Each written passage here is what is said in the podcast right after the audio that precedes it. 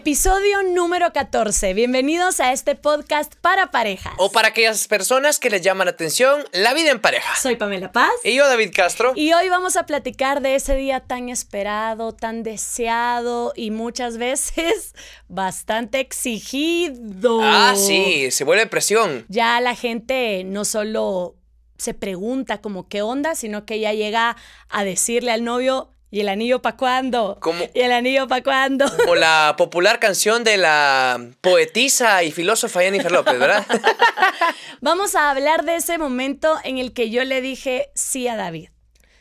Todo lo que hubo alrededor de la pedida de mano, la pedida de matrimonio, la pedida directamente a tu pareja, ¿verdad? Porque la pedida de mano en algunas partes de Latinoamérica o el mundo tiene que ser o tiene que ver con un ritual de una pedida de mano a la familia o al papá o a la mamá. Estamos hablando aquí en el siglo XXI, algo más específico, la pedida de mano a tu pareja. Cuando le das el anillo. Eso mero. Ahí está. Y le preguntas, ¿vas a querer o no vas a querer? ¿Vas a querer o se lo echo a los chuchos? bueno, eh, el 26 de abril del 2017, David me pidió que yo fuera su esposa. Me hizo la pregunta tan esperada. David y yo eh, llevamos muchos años dedicándonos a medios de comunicación. Sí, sí, sí. Teatro, también tele, radio. Y nuestro día, ese día en el que le dije que sí, pues fue bastante comentado, sobre todo porque yo publiqué el video. Publiqué el momento, que por cierto lo vamos a dejar aquí en la descripción de este video. Vamos a dejar el link para que lo puedan ver, porque muchos ya van a entender de qué vamos a hablar, otros no. Vean el videito y se van a dar cuenta. La cosa es que yo publiqué este video porque para mí fue uno de los días más soñados. No, no, no, no. Más de lo que soñé alguna vez. O sea, siempre le dije a David, ¡Ah! esto fue demasiado, fue demasiado para mí, no lo merezco. Siempre fue mucho, o sea, algo que yo no podía creer que realmente estaba viviendo. Y ese 26 de abril que David me pide matrimonio, pues obviamente la vida nos cambia, ya la relación cambia, el noviazgo es distinto y en nuestra comunidad, en bueno, no, esta fue en mis redes sociales. Esa fue en las redes de Pame, fue en el Facebook de Pame. Ustedes cuando, cuando se metan a la descripción de este video para los que están escuchando en YouTube. Las preguntas. Ah, ah, sí, sí. sí.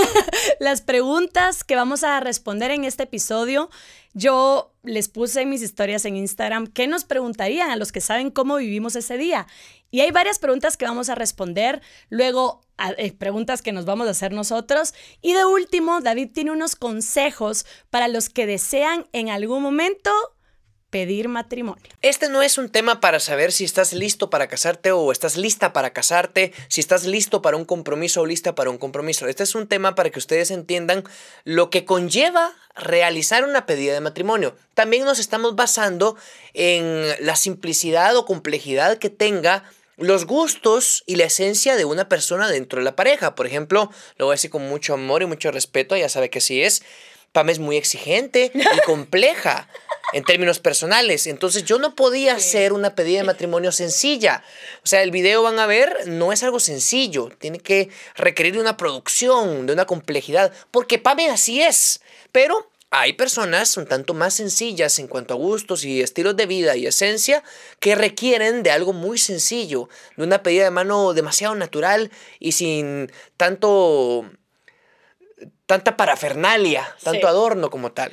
A unas dos semanas antes de ese 26 de abril, yo recibí una llamada y era la directora, bueno, mi directora de teatro de toda la vida. Desde que yo tengo siete años, ella me estuvo pues proponiendo estar en tal obra, haciendo castings, dándome clases y todo, y recibí la llamada de Georgina Pontaza. Ella es mi directora de toda la vida.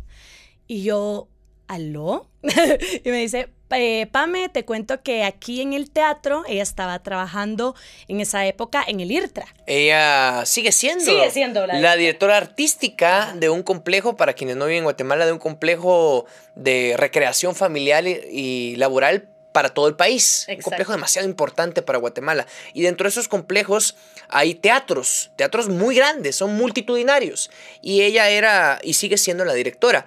Pam, ella la llama a Pame en complicidad conmigo, por supuesto. Sí, por supuesto. O sea, todo esto que ocurre es porque David armó todo esto, pero... O sea, tú estás contando cómo inicia tu versión de la pijamada. Ajá, vamos a ir a lo tuyo después. Va, yo me, me, o sea, recibo esta llamada. Hola, Pame, te cuento que vamos a grabar aquí en el IRTRA un anuncio donde saldrán varias princesas.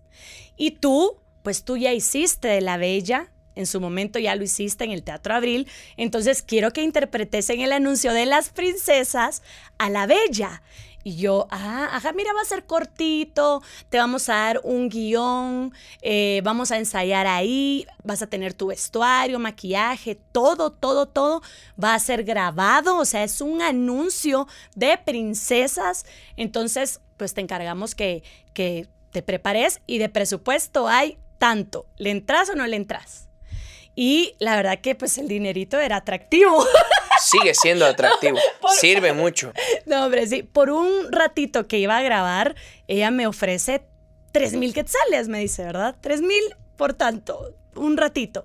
Y yo, para grabar a la bella, salir en un anuncio. No, hombre, fijo. Y aparte un favor a tu directora de Sí. toda la vida, que es aparte amiga de la Sí, familia. o sea, yo ¿verdad? al, al inicio creí que me iba a decir, haceme, haceme ganas gratis. Y lo hubieras hecho. Y lo Y lo hubieras hubiera hecho. sí. Entonces me dice tanto. Y yo le digo a David, mira amor, me llamaron para un anuncio, Yo.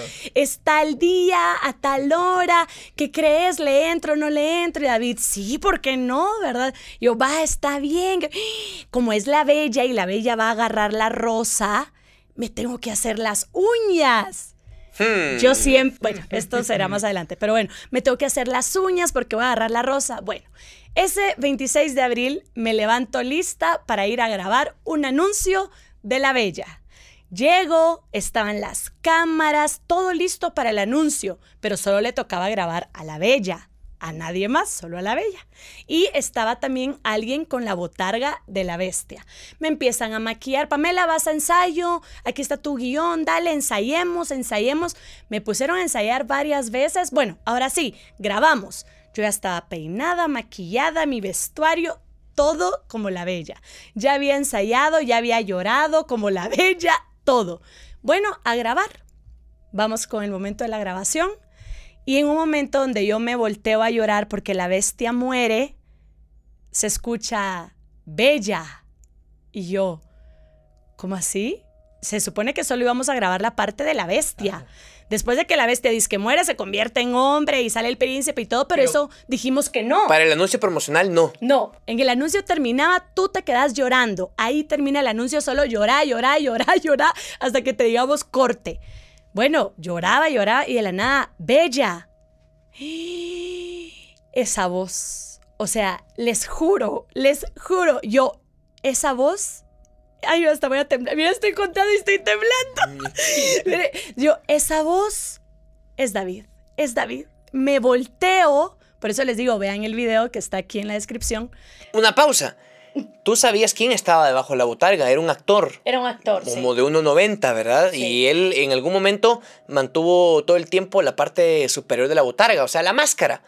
Y nunca se la quitaba. Y Pame dudó, ¿será que es David el que está debajo de la botarga? Y el chavo, por calor, se quita el actor, se quita la, la máscara y, ah, no, bueno, no es David. Entonces, Pame entendió que yo sí, eh, era imposible que estuviera allí, porque No. vio quién estaba debajo de la botarga. Lo que pasa es que ya estando en el anuncio de grabar a la Bella, yo dije, ¿por qué a David no se le ocurrió aprovechar este momento? La Bella y la Bestia es nuestra película, ya les va a explicar por qué, pero ¿por qué no se le ocurrió aprovechar este momento? Cuando él se quita la cabeza de la Bestia, digo, ah, qué mal, no es él. Bueno, sigo grabando, me echo la lloradera que me dijeron y Bella, ahí se ve en el video mi cara de, me fui de este mundo, o sea, fue... Ahí ya no era actuación. Se o sea, fue el eso- alma. Eso no era parte de la grabación. Cuando Bella, eso es real. O sea, ese, ese- esa cara de ¿qué está pasando? ¿Es real? Volteo a ver y está David y empiezo a llorar como no tienen una idea. Bueno, esto fue lo que ocurrió. Aparece él como el príncipe y más adelante me dice, ¿te querés casar conmigo? Esa fue la pedida. David armando toda una producción donde yo siempre creí que yo estaba grabando un anuncio. Voy a ir con las preguntas porque aquí vamos a ir respondiendo todas las dudas que ustedes Exactamente. Preguntas que, por cierto, ojalá les sirvan de guía a ustedes por si están pasando por ese momento de pedirle matrimonio o lo están pensando pedir matrimonio a su pareja, eh, tengan unas ideas. Y también para aquellas mujeres que mm, estén próximas, según lo que ustedes van sintiendo, cómo va la relación, aquellas mujeres que necesitan saber algunos detalles de cómo tienen que estar de listas para ese día, aunque sea una sorpresa, ese día deseado. Sí, bueno, ahí vamos a ir hablando de, de todo esto. Pregunta Jackie, David, ¿quién te ayudó a planear la pedida? Cuatro personas en específico, cuatro personas. Ajá. Primero voy a poner a, Minor Flores, el amigo, como le decimos con cariño. Que casualmente hoy está aquí. Que hoy está aquí, por cierto, ¿verdad? amigo. Amigo. Y no porque está aquí, ya me lo sabe. Él fue artífice, él me ayudó mucho en cuanto a complicidad, a conseguir algunas cosas. Me, me ayudó bastante el amigo. Y también a coordinar otras, me ayudó mucho el amigo. Y en conjunto con el amigo estuvo Ofe Domínguez, Ofe. También Ofe, sí. Ofe le ayudó mucho a Minor y a mí, nos ayudó, ¿verdad? A llevar a cabo esto. Pero también alguien que tuvo un papel bastante protagonista y relevante fue Geo, Georgina. Eh, Georgi, Georgi, perdón, no cómo decirle su, su sobrenombre. Georgi, la directora de PAME de toda su vida, que ella me facilitó, porque al final Eritra eh, salió a batear como una emergencia, porque la idea original era en donde nos conocimos Pame y yo. Pero esa es otra historia. Ella dijo, David, hágalo conmigo yo le voy a ayudar desinteresadamente, yo le voy a conseguir esto, esto, esto y lo otro, y me consiguió un montón de elementos y cosas. Ella me ayudó muchísimo. David al inicio quería hacer la pedida en el Teatro Abril, no se pudo por distintas situaciones, y Georgie vino a salvarlo, porque tú también la buscaste, sí, yo la busqué. Mire, Georgie, esto está pasando, no se preocupe. Y no solo eso, ella fue más allá. Ella te llamó a ti. Para decirme que y, y tuvo una complicidad directa conmigo, actuando algo para engañar a Pame. Y ahí me tenía ensayando y ensayando, y yo, ¡oh, qué ensayos tan intensos! Entonces hubo tres cómplices directos, dos prácticamente, ¿verdad? Georgie y Minor, porque te mintieron a ti para llevarte a algún lugar. Sí. a grabar ese anuncio. Cuatro, la cuarta persona es mi suegra. Ah, mi mamá. Sí, porque a ella le iba consultando todo. ¿Usted ah. cree que aquí? ¿Cómo ve que allá? Fíjese que le voy a pasar a esto, ya no se va a poder en este teatro, pero apareció Georgie con el otro. Ah. Le iba consultando todo en una especie de supervisión. Ah, ya, ya, ya. Estuvo siendo mi cómplice en muchos sentidos. Ella te iba diciendo que podría también gustarme. Ajá, hágalo así, David. Aunque tú ya me conocías. Eh, exactamente. Eh, mi suegra también fue una, una cuarta persona que me ayudó. Vital tener a alguien que le ayude a uno. Vital. Es importante. Bueno, otra pregunta. Pame, ¿tú te lo esperabas o sí fue sorpresa? Yo, o sea, ese día me levanto sabiendo que voy a grabar un anuncio. David estaba en otra parte, él estaba trabajando en un evento, así me dijo, ¿verdad? Sí, tenía una conducción de un evento, le dije. Estoy en un evento y ni me llamaba, solo me escribía, pero éxitos en tu anuncio, que todo te salga bien. Ya estando ahí, ocurrió algo, o sea, estando ahí fue como, a la gran, la bella y la bestia es tan importante en nuestra relación ¿por qué David no aprovechó este momento?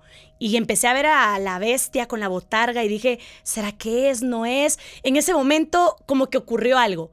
Pero después se quitó la cabeza de la bestia, la persona de la botarga, vi que no y ya no. Ahí ya fue como que, ah, bueno, no, David no, no va a estar en este día, nada que ver, es un simple anuncio. Y hasta recuerdo que dije, no, Pamela, tranquila, tú solita te decepcionas por razones que tú te inventas, tú solita, si te decepcionas es tu rollo porque tú te lo inventas. O sea, realmente no lo esperaba. Algo sí pasaba, que dijimos los dos, a pesar de ya tener una carrera más o menos consolidada en el mundo de los medios de comunicación, los dos estábamos de acuerdo que el aspecto universitario, académico superior, había que terminarlo, teníamos que cerrar la universidad y a partir de ese momento teníamos que hablar de matrimonio ya.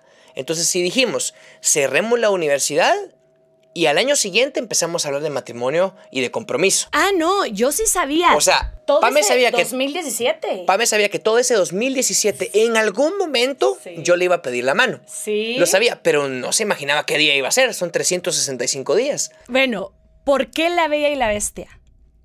Eso te pregunta Gabs. Porque es la película más importante de nosotros y es la película más importante para los dos porque los dos nos conocimos platicamos o por lo menos nos saludamos por primera vez actuando en la obra de teatro La Bella y la Bestia. Así Por es. eso mismo. En el Teatro Abril estaban haciendo La Bella y la Bestia. David llegó a ser el príncipe en la obra. Yo era un cubierto en la obra. Yo salía como Un cubierto. tenedorcito. Y, pero una vez faltó la Bella y me dijeron, Pamela, vas a cubrir a la Bella. Y pues ahí fue la primera vez que compartimos, que estuvimos, fue la Bella y la Bestia. Entonces por eso es tan importante para nosotros esa película. Nos marcó. En ese 2017 se estrenó la película live action de La Bella y la Bestia. Fue en marzo, en marzo del 2017 fuimos a ver la película. Ahí sí les digo, ese día yo sí dije, hoy David me pide. Hoy en el cine él va a aprovechar el estreno de la película live action, la que todo el mundo quería ver de La Bella y la Bestia. Aquí él me pide, ni modo. El 2017 es el año de la pedida porque así estaba en nuestros planes. Entonces yo dije, aquí es. Termina la película y nada. Desde 2016 anunciaron la película live action con Emma Watson para Sí. 2017 en los cines a nivel mundial. Yo dije en ese momento, ya que en ese 2016 estamos cerrando la universidad, terminando la carrera académica superior, en ese momento dije, cuando venga a Guatemala, aprovechando que trabajamos para medios de comunicación, hay contactos con los directores y gerentes de los cines aquí en Guatemala. Voy a aprovecharme de esto y terminando la película, cuando la estrenen en Guatemala, voy a hacer que aparezca en pantalla algo para pedirle matrimonio y que quienes estén en la sala o se vayan agregando eh, sean conocidos nuestros y como esté oscuro para menos sepa quiénes son. Yo pensé así en ese momento. O sea, sí fue, sí fue sí, la fue- idea. Fue, mi idea inicial. Ah. Fue mi idea inicial. Eh, el 16 de marzo estaba programada la película para estrenarse en Guatemala. No se me olvida la fecha, 16 de marzo. Pero dije algo en diciembre, eh, compresioné y cambié la ruta. Tiene que ser más especial aún. Tiene que ser en el lugar en donde nos conocimos, haciendo lo que hacíamos cuando nos conocimos. A la gran- O sea, tiene que ser en el Teatro Abril porque ahí nos conocimos y los dos actuando o escenificando algo de la Bella y la Bestia. Entonces, mi mente cambió. Yo creo que en ese diciembre le dije yo al amigo ya mi nuevo plan Ajá. o, o el plan que íbamos a, a tomar. En enero empecé a hacer el contacto con el Teatro Abril. Me quedaron re mal, per- perdón, o sea, disculpen que lo diga así, yo no quiero desprestigiar a nadie. Qué triste porque yo estuve en el Teatro Abril de los 7 a los 19 años. O sea, me pareció impactante a los meses que David me contó que no se pudo ahí, que lo complicaron y todo. Dije, madre, o sea, yo crecí ahí, toda mi vida ahí, pero bueno. Bueno, pero al, al hacerlo en el Teatro Abril, no iba a tener, en ese teatro en donde nos conocimos, no iba a tener todas las libertades que sí tuve en el otro teatro. Porque en el otro teatro, en el otro teatro tuve la oportunidad de esconder a la gente en un lugar, de que en el camerino hicieran esto. O sea, había muchas libertades que yo no hubiera podido tener en el teatro en donde nos conocimos. Entonces, al final quedó Fue mejor bueno, allí. sí, buenísimo, bueno, buenísimo. Bueno, entonces, ¿por qué la Bella y la Bestia? Por eso. Por eso David dijo, tiene que ser algo que sea muy nuestro y era perfecto, perfecto. ¿Desde cuándo planeaste la propuesta? Ya la contesté, pero lo repito. Sabíamos que en 2017 nos íbamos a comprometer, ¿verdad? A finales de 2016, cuando ya cerramos la universidad, bueno, dije, empezamos a implementar las ideas. Rápido, la primera idea, en diciembre de 2016, el cine. Pero en ese diciembre dije, no, vámonos al lugar en donde nos conocimos. O sea, y desde ahí empecé a planear. O sea, ¿Qué necesito? diciembre. Diciembre fueron cuatro meses, casi cinco meses de anticipación. A la gran. Ya para finales de enero ya estaba todo definido. Pero ya no hacía falta nada. Pero mira cómo fue, ¿a quién fue la primera persona que le dijiste, ya le voy a pedir? Esta pregunta la estoy haciendo yo, nadie la hizo. Pero así que tú dijeras a la primera persona, ya, ahorita ya, ¿a quién fue la primera persona que le contaste? Ah, qué difícil. Mira, tal vez eh, mi mamá y mi papá. Los primeros. Sí.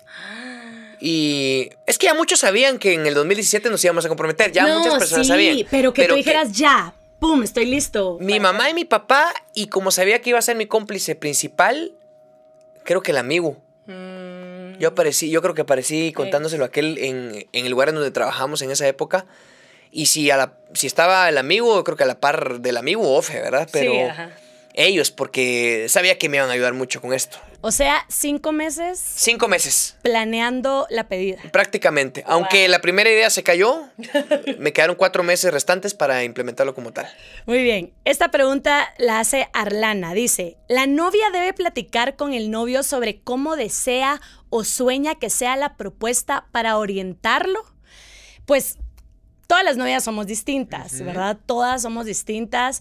Yo creo que tampoco hay que pedir algo de quiero esto así, así, así. No.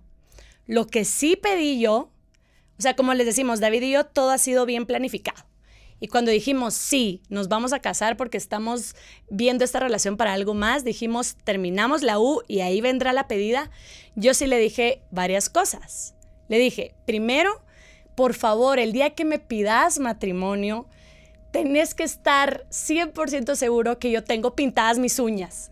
Yo no me pinto las uñas, nunca. A mí no me gusta arreglarme las uñas, la verdad. No, Eh, ir al salón cada tanto. ¿Es tu estilo? No, no me gusta. Pero le dije, porfa, para la pedida, para la foto del anillo, sí tengo que tener las uñas. No sé cómo, pero eso sí, porfa. Y otra cosa, grabalo. Graba todo. Que esté documentado. Que esté documentado. Con fotos y video. Sí, fotos y video, por favor, de lo que sea que hagas. Así le dije. Y no me exigió lugar, No. temática, eh, No. atmósfera, horario, asistentes, porque hubo asistentes en la pedida de mano, muchos conocidos y queridos nuestros, ahí estuvieron. No, o sea, no era una fiesta, pero ahí estuvieron, para que le, agregaran más sentimiento al momento. Sí. Pero no me pidió nada más, solo que mis uñas estén bien y que esté documentado, por favor. Que esté documentado tanto con fotos como con video. Y- No, no te, es lo único que me pidió. De allí yo no le di pistas de nada. No le dije, mira, va a haber una temática de, de nuestra película favorita o va a ser en un lugar donde nos conocimos. No le di pistas de nada. Ni ella tampoco me dijo o me insinuó cosas que quería. Solo fue directa y me dijo esas tres cosas y ahí se quedó todo. ¿Y cómo surgió todo? Porque yo no tenía pintadas las uñas, pero como me puse a pensar, la bella va a agarrar la rosa, porque está en su momento con la rosa, me van a grabar las manos y yo todo, los dedos todos feos, o sea, sin pintar. Le dije a David, me voy a ir a hacer las uñas. Y David con los ojitos de estrellitas, como el emoji. Esa era la idea, esa era la idea. Al, que, al momento de montar un anuncio, yo ya me estaba quitando lo de la grabación, lo del video, lo de las fotos y lo de las uñas. Sí, ya todo estaba ahí. Todo. Fue lo único que yo le pedí. De ahí creo que tampoco hay que exigir, hay que dejar que al otro le nazca la forma de hacerlo. Siguiente pregunta. Dice Andrea, ¿cómo elegir la joyería, David? A la conmigo fue Difícil. les voy a decir por qué. Yo nunca había usado anillos. Entonces, David no podía meterse a mi cuarto, jalar un anillo y ver qué tamaño es, nada. Nada, tenía que ocurrir que yo me probara un anillo. Exactamente. Pero bueno, esto fue bien natural. Una amiga se estaba casando, yo le dije, ala, cuando David me pida, Él no cómo- va a saber. Él cómo va a saber qué número soy, porque no tengo anillos, no tengo nada. Le dije, ¿sabes qué? Probemos, me voy a probar anillos.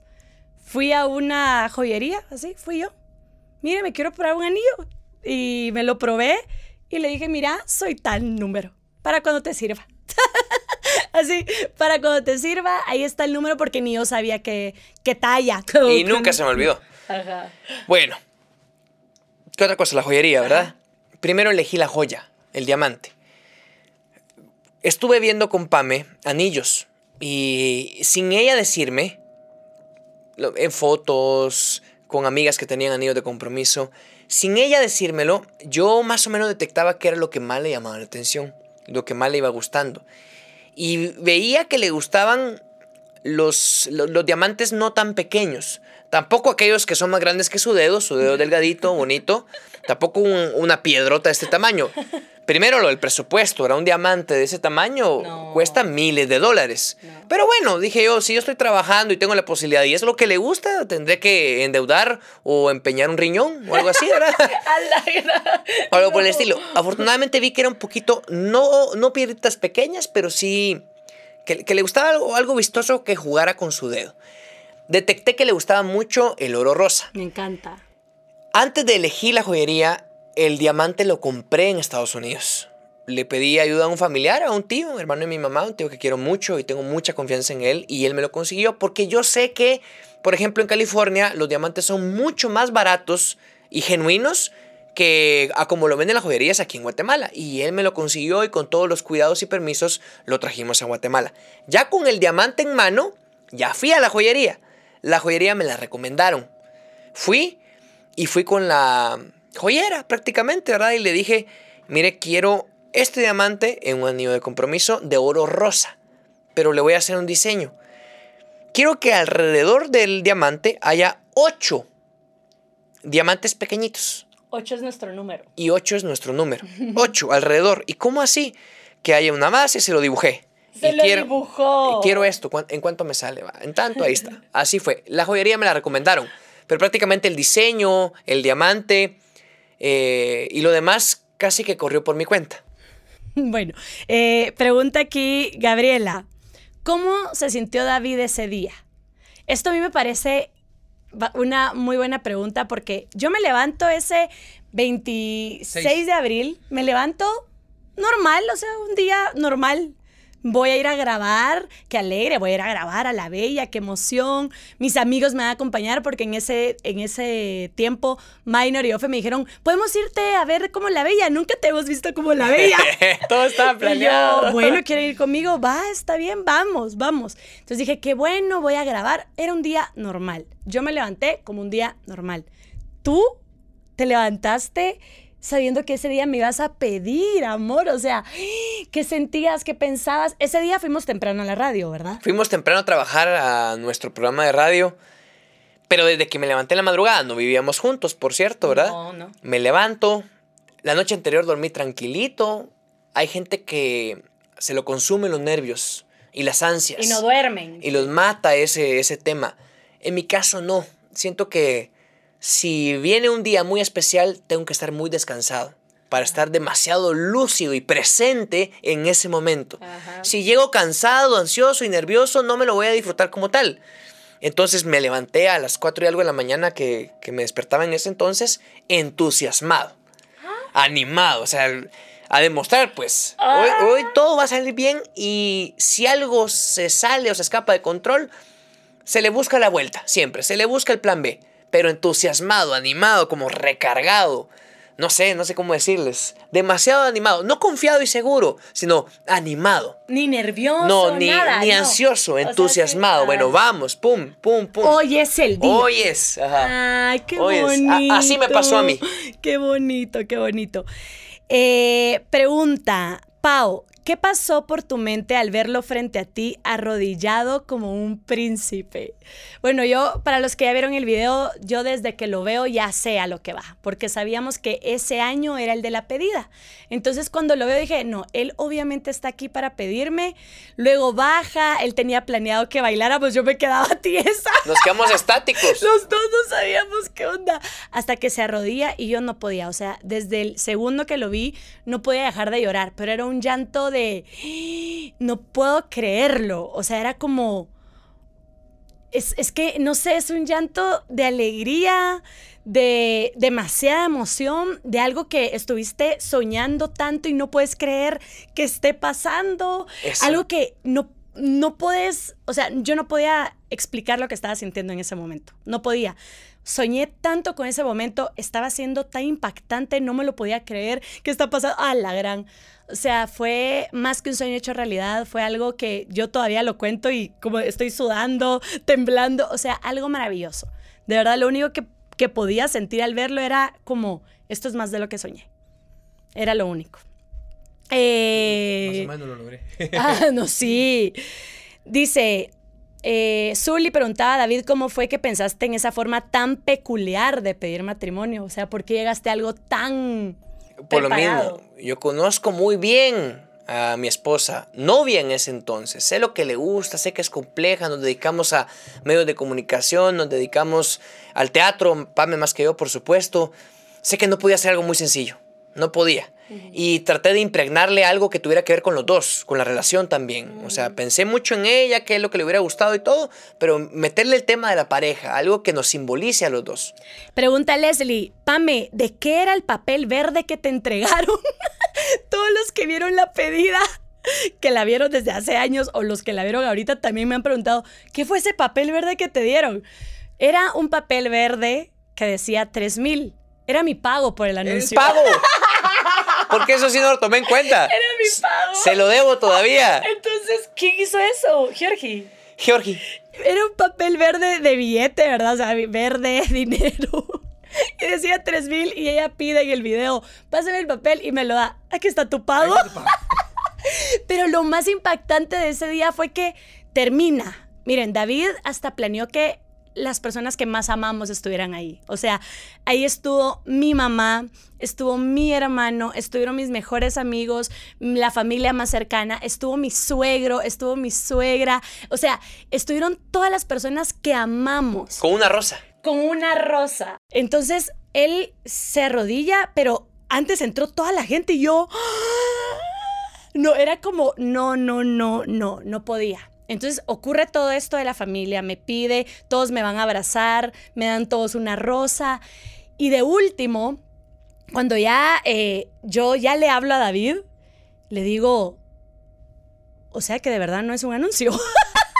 Eso no va. De hecho, le dije, ese video es para ti, amor. O sea, para que tú lo guardes y lo conserves. No, no es para que se exponga en ningún lugar, es para ti. Fue hecho por un productor audiovisual, por cierto, ¿verdad? Él, con dos cámaras y con efectos lo hizo. Al final, Pame decidió subirlo con convicción propia, ¿verdad? Yo no quería hacer alarde de algo que había preparado para ella. Pero era mi día más que soñado, tenía que compartir. Y le, le, gustó tanto pues que lo compartió. Y te pregunta, hablando de eso, te pregunta Lu, ¿David en realidad alquilaste a la productora o fue un favor de amigos que te hicieron? No, la renté a la productora, eh, me hizo un precio muy cómodo también. Fue alguien que me dijo, yo te voy a echar la mano. Eh, ustedes, porque nos, nos conocemos, ¿verdad? Yo te voy a echar la mano, no te preocupes, te voy a cobrar tanto, algo mínimo. Sí me cobró algo, pero fue algo fue algo muy bajo por la amistad o porque nos conocíamos. sí. Bueno, la mayoría de preguntas eran estas. ¿Cómo encontrar el momento indicado? ¿Cómo saber que la persona es la indicada? Para esto son temas muy largos, por cierto, demasiado largos, pero en resumen, ¿qué quisieras decir de cómo encontrar el momento indicado y de cómo saber que tu corazón, o sea, tu corazón ya te dice, pedile, dale el anillo? Antes que eso, también contraté para no quitarle el, mérito a Majo y a Carlitos que me echaron la mano. Ah, con vestuario. Ellos me ayudaron con el vestuario y con conseguir el actor que iba a estar en la botarga. Sí. Al que iba a interpretar a la vez. Entonces ellos también me echaron la mano. Me dieron un precio muy cómodo. A Luis también. Ah, Luis me maquilló. El maquillista de Pame en el teatro. Sí, de toda la vida. De toda la vida. Entonces cuando Pame Miren cómo es. Pame entra a grabar el anuncio y se encuentra con puras caras conocidas. Caras de la época en donde nos conocimos. El maquillista de siempre que es amigo de la familia. Mi directora de toda la vida. Eh, Majo con el vestuario que era mi compañera en el teatro. Están conmigo el amigo Yofe, que son mis amigos, mis hermanitos. Ah, sí estaba en eh, familia. O sea, se sentía Pame en familia. El de la productora conocido. La fotógrafa era recomendada por alguien conocido. O sea, todo era en un ambiente muy cálido y acogedor para Pame. Entonces se pensó en eso. Los consejos.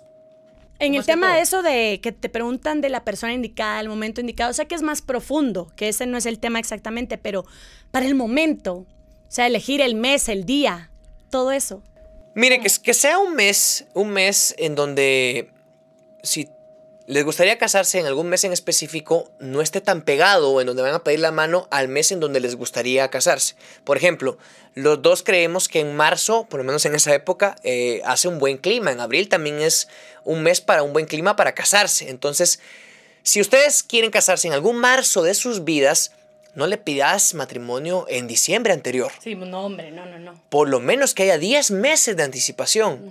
Ese debe ser un momento indicado. Algunos aprovechan fechas de aniversario, fechas especiales, conmemorando cuando nos conocimos. Yo aproveché la anticipación. La fecha inicial iba a ser 16 de marzo, que era la fecha estreno de La Bella y la Bestia en Guatemala en la película Live Action. Eh, lo pospuse hasta 26 de, de abril porque allí encontré espacio pero me hubiera gustado que fuera un año exacto antes de casarnos, de ah. marzo para marzo. Así quise yo. Creo que, que lo, lo hice así de esa forma. Aparte, en cuestiones de seguridad, sí los dos estábamos muy seguros que nos queríamos casar. Los dos. Estábamos muy seguros de cómo estaba la relación en ese momento y gracias a Dios las metas personales ya estaban cumplidas. Universidad, trabajo propio, ahorros, importante esto de los ahorros. Esas metas personales ya estaban cumplidas, o sea, estamos muy seguros de todo para esa época. Sí, yo ese día no sabía que me iba a pedir matrimonio, David, no tenía idea, pero me levanté muy sensible bastante sensible. Y eso yo se los decía, o sea, hasta recuerdo que Minor y Ofe, que eran los que me estaban acompañando ahí, hasta le dijeron a David por mensaje o llamada, Ah, sí, Pamela está llorando, Pamela está llorando. Yo de la Pero es nada, que- o sea, de la nada, ya estando en el IRTRA, a punto que me iban a empezar a arreglar para la bella, de la nada, empecé a llorar. No sé, o sea, no sé qué pasó.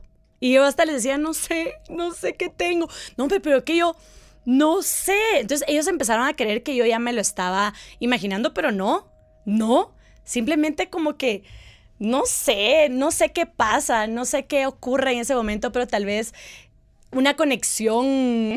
No sé, a- a- hay No algo sé. místico, ¿verdad? Espiritual, algo que no se puede entender o descifrar.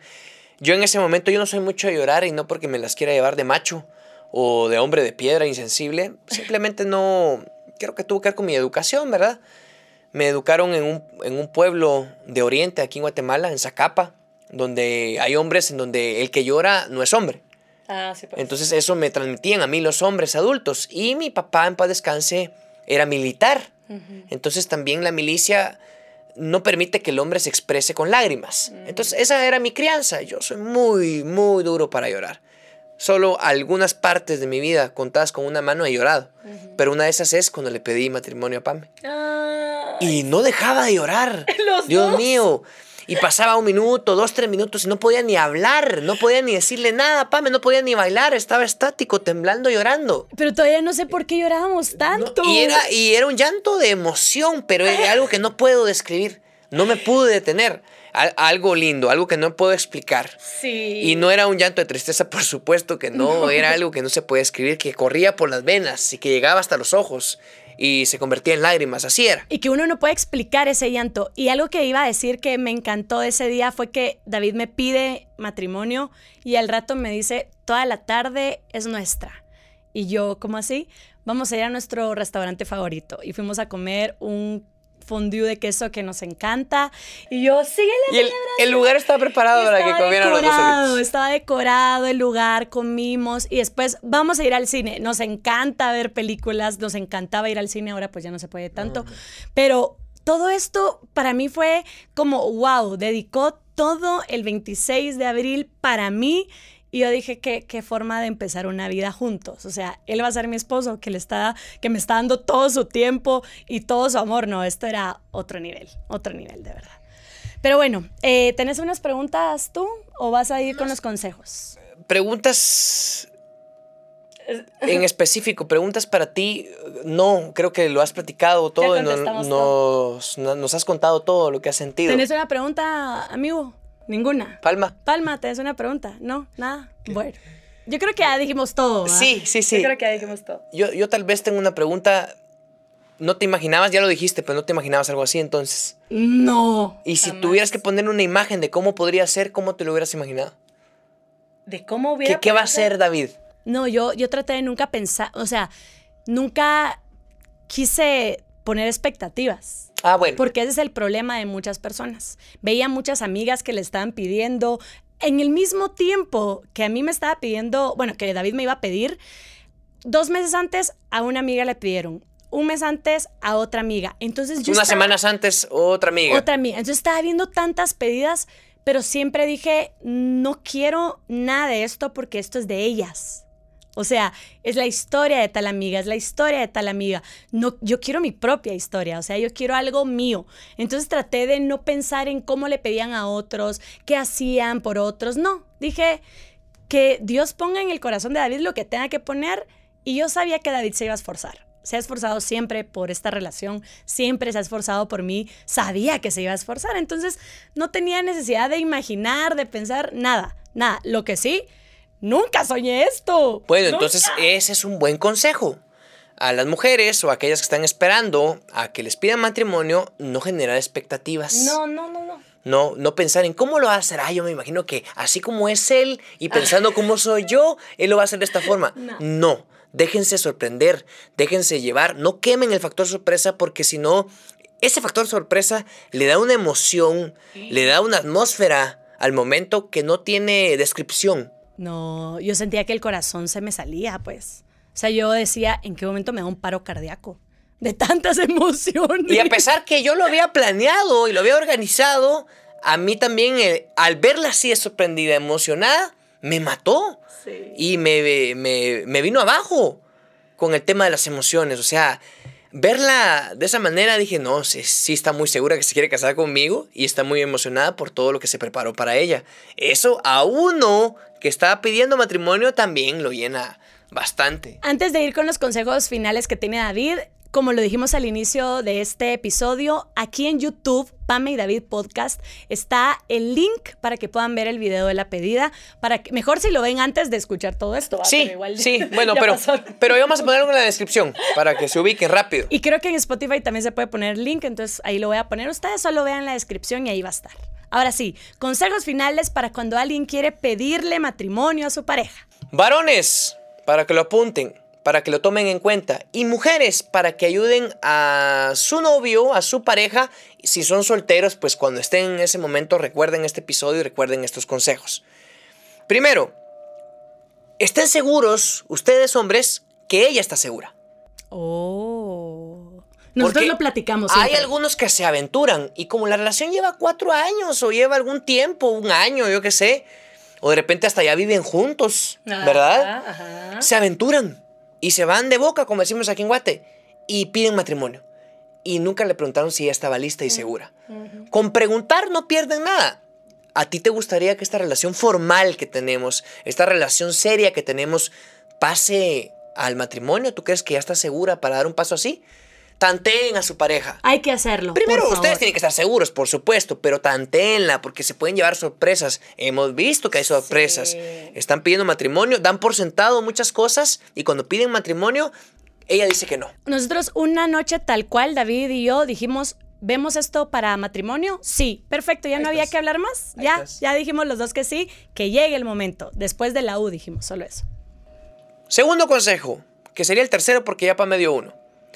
Conocer bien los gustos, la personalidad y la esencia de tu pareja.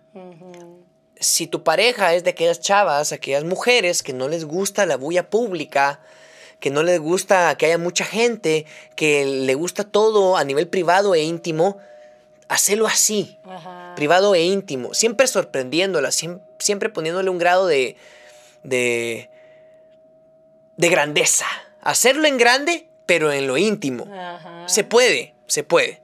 Si a tu pareja, por ejemplo, ustedes tienen la, la bendición de poder viajar y se dan cuenta que Disney es su lugar favorito ahí en Orlando, pues prepárate, empecé a ahorrar para Orlando. Hacerlo en Orlando. Ahí no te van a ayudar tanto para que prepares un show con bailarines y todo lo demás y pantallas, pero lo vas a hacer en un lugar porque sabes que a ella le encanta eso. Si a tu pareja le gusta mucho el tema de las redes sociales, prepara algo que se pueda exponer en las redes sociales, pero que la sorprenda, que guarde grandeza. Si tu pareja es muy familiar y su familia es primero, ama a su familia, da la vida por su familia, trata que su familia esté involucrada o que la pedida de mano tenga que ver con un lugar especial para la familia Me encanta eso, sí. conózcanla bien. Si no la conocen bien, van a cometer un error. O ella va a decir que sí, porque ni modo, es lo que toca en la relación, casarnos, entonces voy a decir que sí. No, que la marque de por vida. Esa es la meta, que la marque de por vida. Ay, sí, yo quedé marcada. Ter- Marcada. tercer consejo, platicar de épocas indicadas. Ya lo dijimos, ¿verdad? ¿Cuándo sería bueno casarnos? Bueno, ya que estamos seguros, ah, fíjate que ya para esta época, 2022, si ustedes están por casarse o están en una relación demasiado avanzada, demasiado seria, Fíjate que 2022 es una buena, es un buen año para casarnos. Ya pasó la pandemia. O 2023 ya cerramos la universidad, tenemos nuestros ahorros propios, somos dueños de un emprendimiento, de un negocio propio, o tenemos un buen puesto en la empresa en donde trabajamos. Ajá, o que la otra persona diga, quiero hacer esto antes de comprometerme. o, ya viajé a donde quería viajar, ya hice y deshice. Yo creo que 2023 es un año muy bonito. Poner temporada, sí. Cuando está esa época marcada, retrocedan unos 10 meses, 8 meses y ubiquen más o menos allí la pedida de mano, porque solo se pide la mano y paso siguiente, día siguiente, a planear la boda. A planear la boda. Aunque sea un año después, pero Aunque sea un año y medio después, lo que sea, pero después de pedir matrimonio, no lo dejen. Hay gente que pasa con el anillo de compromiso tres años. Ay, no, madre mía. Porque nunca están listos para casarse. Entonces, ¿para qué te comprometiste? Sí, hombre, es que no es solo así, va. Es para ya empezar una, sí, una familia. Es para que empiece la cuenta regresiva hacia el matrimonio. Sí. Eh, para eso es la pedida de mano. Cuarto consejo. O quinto, ya no sé por cuál iba. Ah, quinto porque hay uno de Pame que ya dijo, lo de las, expectativas. Quinto consejo. Tomar en cuenta algo que identifique a la pareja a la hora de pedirle matrimonio. Si vas a marcar su vida, recordad que sos vos el otro protagonista de la historia. Vos estás pidiendo, tú, cualquiera que nos esté viendo, ¿verdad? Y por lo mismo, tenés que hacer que haya algo de los dos, de los dos impregnado en la pedida de matrimonio. Algo que los identifique a los dos. A nosotros nos identificó la temática de la B y la bestia. Si bien fue mucho pensando en ti, yo puse algo mío allí. Sí. Así nos conocimos. Algo de los dos, no algo de lo que a mí me gusta. No le puse algo de Dragon Ball Z. No. ¿verdad? O sea, no. Algo de lo que nos identifica a los dos. No le puse algo de béisbol o de softball, ¿verdad? No. Algo que nos identifica. Porque alguien me dijo, algún amigo me dijo, vos, si pedís el diamante de vista hermosa, es que eso no nos identifica. El diamante de ah. softball. Es que no nos identifica. Eso son los Porque un diamante se presta para un montón de cosas, ¿verdad? Uno ya le pone detalles, un campo grande. Se puede hacer algo muy bonito en un estadio pero no nos identifica. siguiente, siguiente, siguiente, consejo. Tener cómplices allegados a tu pareja.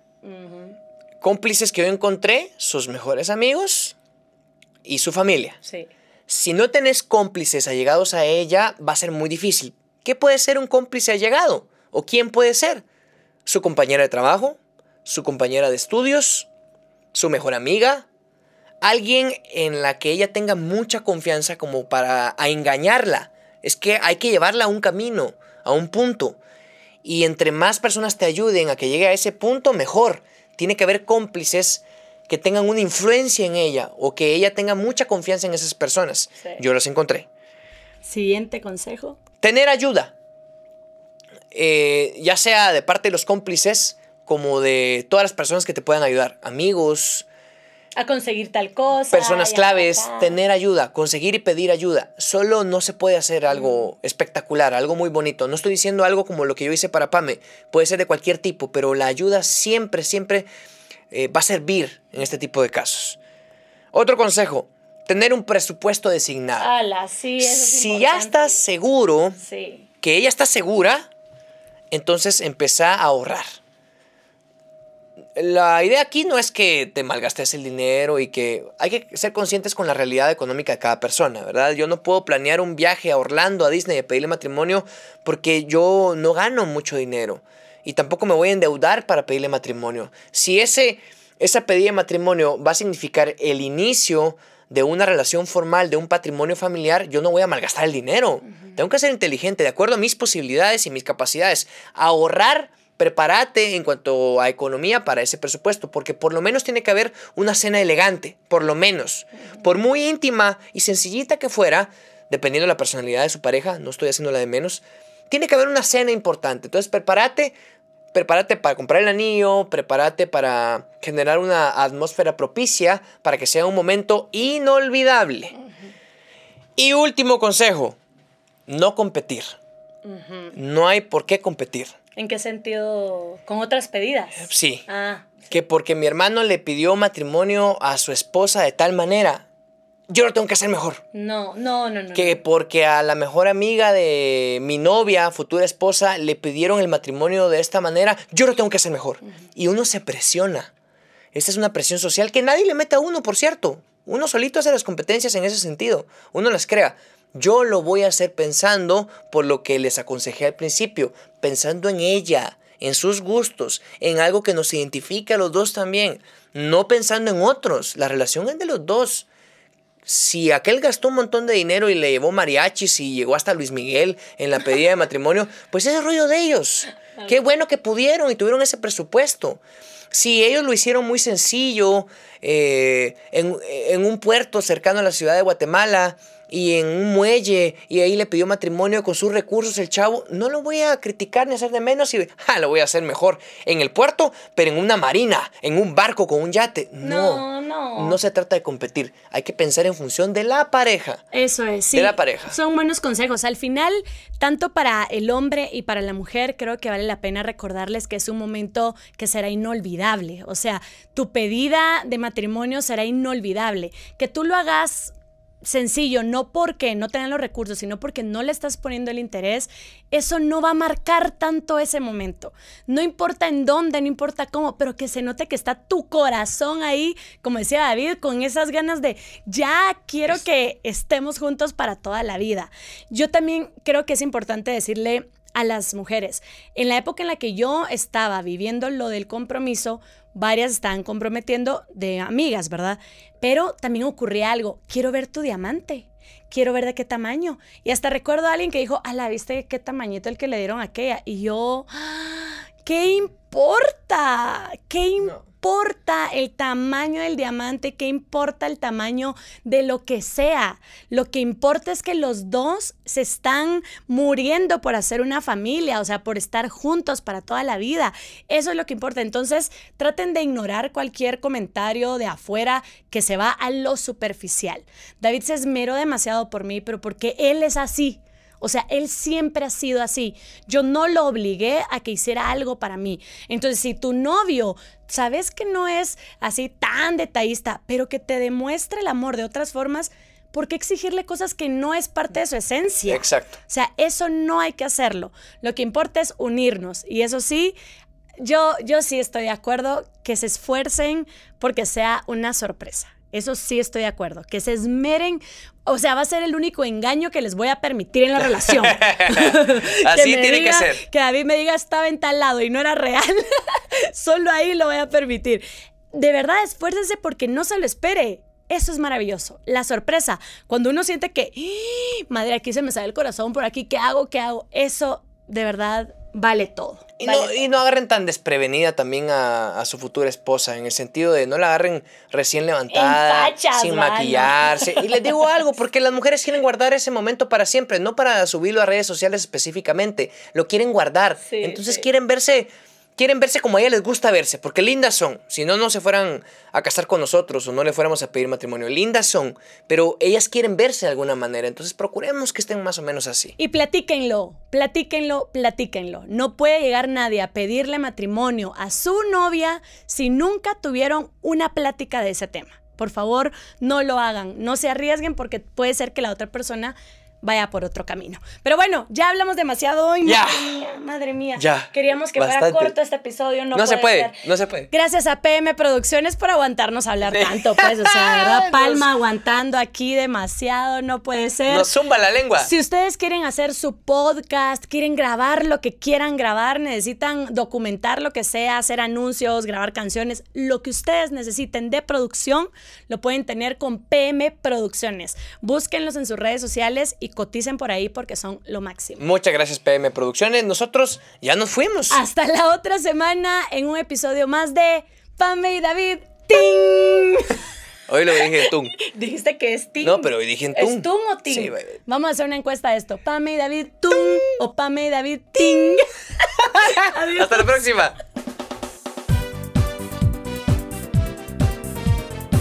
Pame y David.